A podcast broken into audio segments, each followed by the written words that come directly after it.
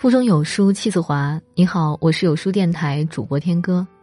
今天我们要分享的文章是无双的幸福美食，一起来听。叮咚，手机又响了。一看，朋友发来了闪送信息，一只新鲜大油鸡马上送到。对于这只鸡如何烹制的联想，立时占据了脑海。可以熬一锅鲜香四溢的鸡汤，满厨房都是鲜鸡汤的香气。这可是家在通州村别栋院子里满世界乱跑的大胖鸡呀！朋友自己宰杀的，那可是最好的美味了。或者可以拆开几部分，把带骨鸡块红烧吧，用绿尖椒配料，放一点小炒酱，也是极品。其实不止这只鸡，前几天，广西的师妹就给我寄来了今年最新鲜的沃柑，小馒头大小的红澄澄的柑子，油汪汪泛着光，刚从树上摘下来的嘛，谁看见都垂涎欲滴。正好有朋友来家里做客，于是拿个塑料袋装了半袋子给他带走。吃水果这件事儿，一直都不是我的特长。吃柑子一天也就是一个左右。朋友都知道我不太能吃水果，也不知为什么。我总结过，其一，我不特别喜欢很甜的东西，水果太甜；其二，水果太凉，很凉的食物我不喜欢。所以甜兼凉，水果都占了，至少我不属于会抱着水果。大快朵颐的那一类人，水果来了，我会分给亲朋好友，大部分人都喜欢。前段时间因为病疫，大家基本都宅在家里好长时间，餐馆都少去了，漏掉不少美食佳肴，一直觉得心有不甘。现在好了，餐馆和娱乐场所等生活设施都开放了，曾经缓慢迟滞的快递业务开始恢复活力。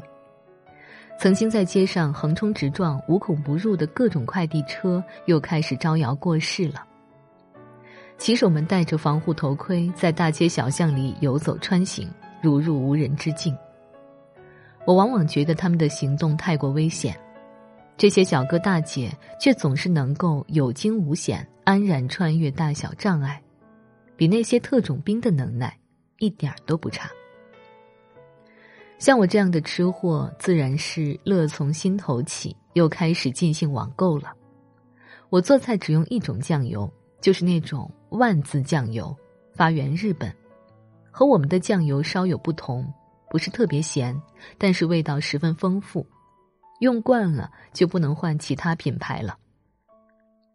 而这种酱油只有网上买得到，物美价又廉，不知为何我们的超市里没有。比如做饺子馅儿，我一般都不用加盐，而是仅用酱油调味儿。我不喜欢那种单纯的除了咸就没有其他味道的纯粹盐分的东西。记得最会做菜的来自杭州的祖母，当年大部分厨房制作就是如此。前几天去离家不远的购物中心蓝鸟大厦逛店，地下一层是超市。我发现超市旁边的一个不大的窗口多了一家烤鸭外卖店，窗子里面最多十平方米大小的操作间里有两个不到三十岁的男孩子，一胖一瘦，一高一矮，动作麻利的在一个硕大的金属挂炉边忙碌。靠墙的一个保温玻璃柜里挂着已烤好的烤鸭，一只只颜色品相油亮饱满，我有些犹疑。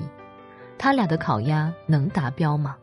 而且价格好便宜，六十八元一套，包括葱丝、黄瓜条、蘸酱，还有二十片薄饼。看到男孩子笑嘻嘻的、充满自信的态度，我买了一套回家。谁知真的是小胡同里有大家，酒香不怕巷子深啊！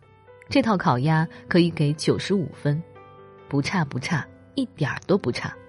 这俩小师傅似乎是确实得过真传的，味道绝对达标，下回还买。进得一月，就要到中国的年关了。吃这件事儿又来到每个中国人的眼跟前、鼻子下了。家家又开始摆起架势，下厨房耍大刀，上餐馆舞筷子、弄刀叉了。前两天退休的女律师崔姐电话又来了：“无双，我又进城来了，这回咱们哪儿吃去？”崔姐现在住在通州区了。每次到市中心都说进城了，我们去了一家福建菜餐厅，加上崔姐的另一个姐妹，三个女士的桌前上的是佛跳墙、嫩牛扒、蒸鲈鱼，还有鸡油炖香菇小油菜。比吃更有意思的是，三个女人一台戏的神聊，这神侃山的内容毫无边界，从现在聊到从前。三十年前的事儿，记忆清晰。从现在的孩子聊到早已过世的长辈，从发福聊到减肥，从买鞋聊到丢了金项链儿，从给名人打官司聊到哲学信仰分类，主题涉及之广，无章法，更无从预判，情绪也随之变化。一会儿拧眉怒气横生，一会儿又弯腰大笑，到后来蓦然发现。这中饭吃的，四点都过了，赶紧上车回家吧，再晚就堵车了。